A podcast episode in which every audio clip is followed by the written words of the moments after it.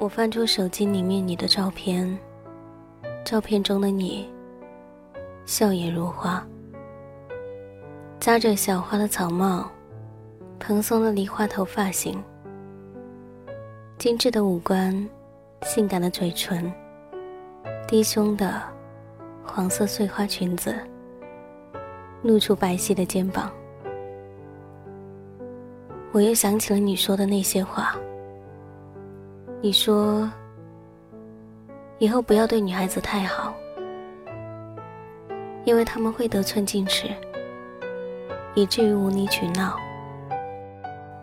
你说：“除了你的父母，这个世界就属我对你最好了。”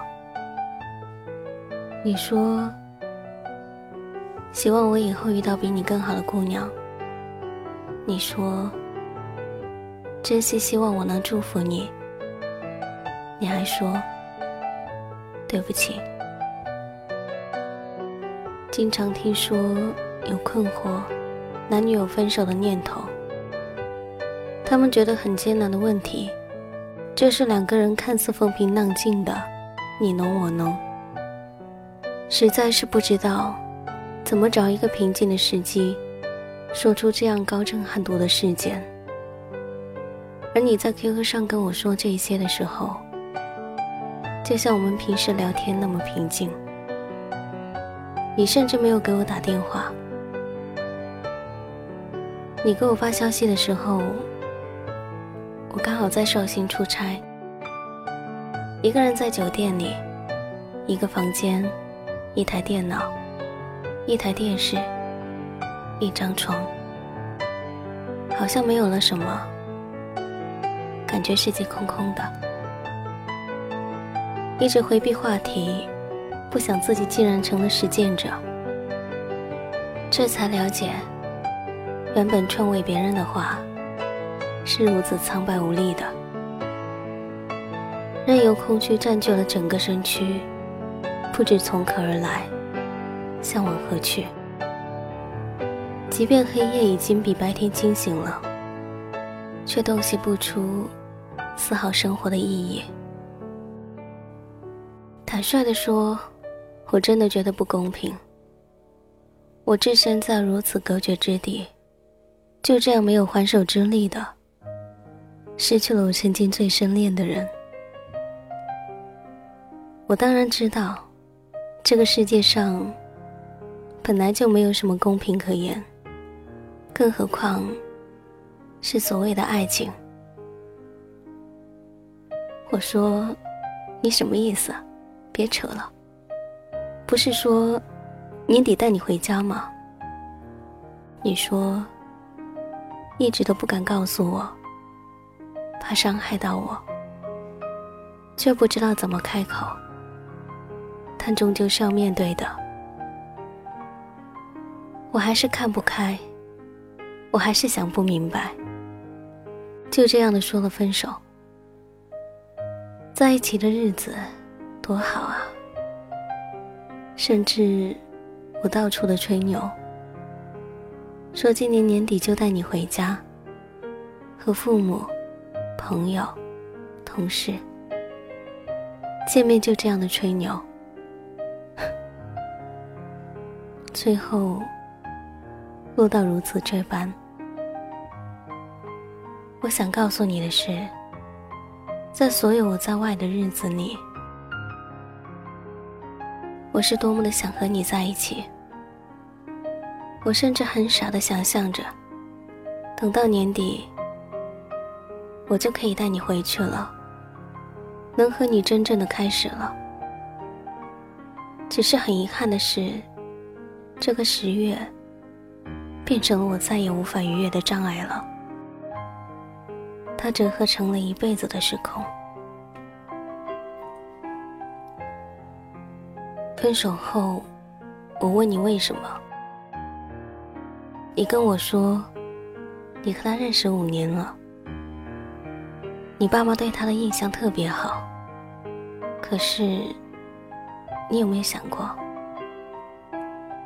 听到你这一番话，现在我每次想起你。都是泪流满面的。对的，也许你不在乎。谈起我们的未来，其实这个问题我已经想过很多遍，只是我一直不愿意去面对，也害怕面对。每个父母都希望自己子女好，我知道，你的父母也不例外，总想自己的女儿能离自己近一点儿。我可以找到很多理由来恨你，我也可以像别人一样大吵大闹，让你不得安宁。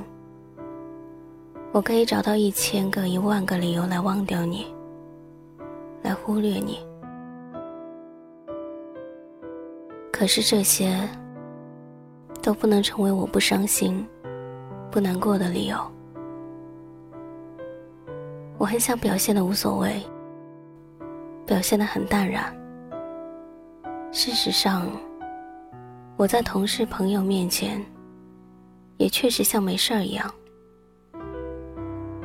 除了有时候走一会儿神，有时候被突然涌起的难过呛到，以至于忘记了下一步要做什么。可是，我真的很难受，也很难过。这两天，一想到你分手时表现的淡然，还有你给我的理由，我就不可抑制的变得悲伤起来。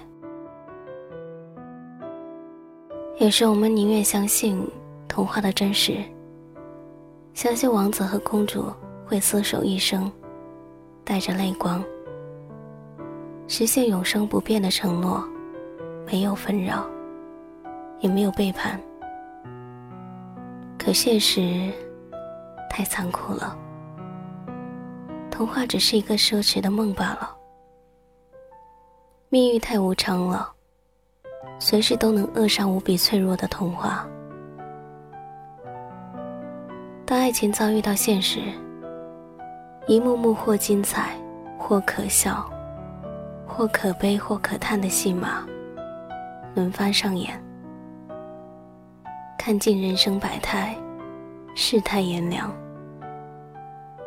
后来我相信，这世上果真没有一种感情不是千疮百孔的。现在偶尔闲暇，我会待在家里看电影，黑白的、彩色的，各种画面在荧幕上逐一的轮换。有着触摸不到的精致，各种眼神，忧郁的、伤感的、沉沦的，以及超出想象的故事和场景。不可否认，孤独的人会不可抑制的爱上电影。除了能派遣孤寂，还有那种无法洞察的交流。分手是一种人生态度。爱来爱去，爱不下去了怎么办？昔日的甜蜜，已经成为眼中钉、肉中刺。难道就能站起来，拍屁股就走吗？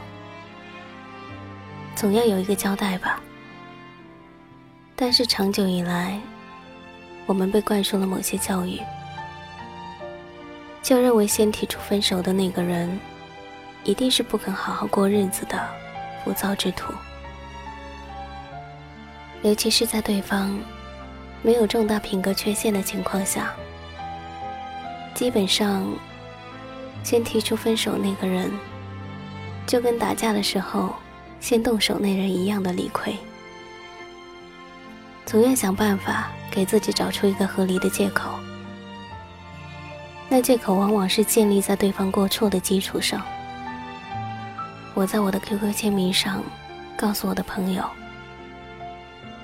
我们分手了，立刻招来了朋友的围观和评论。一部分只是好奇我们的故事，一部分是像个法官一样评判我的对错，而另一部分则只是在强调你的过错。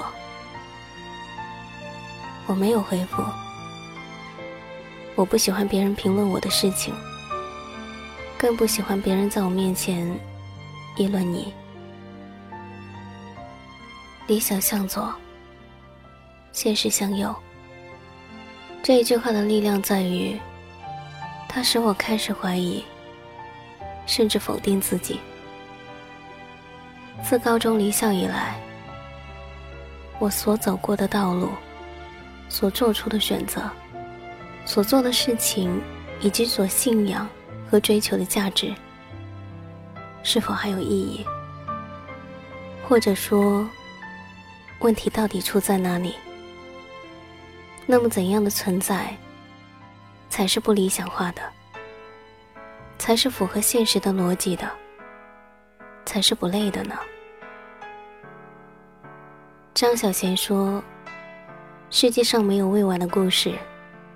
你说你要结婚了，我没有冲动，没有感想，没有一丝反抗的斗志，甚至没有了妥协的立场，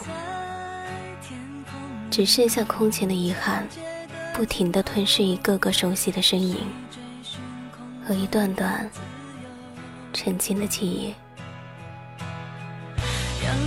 覆满这一刻宁静的我，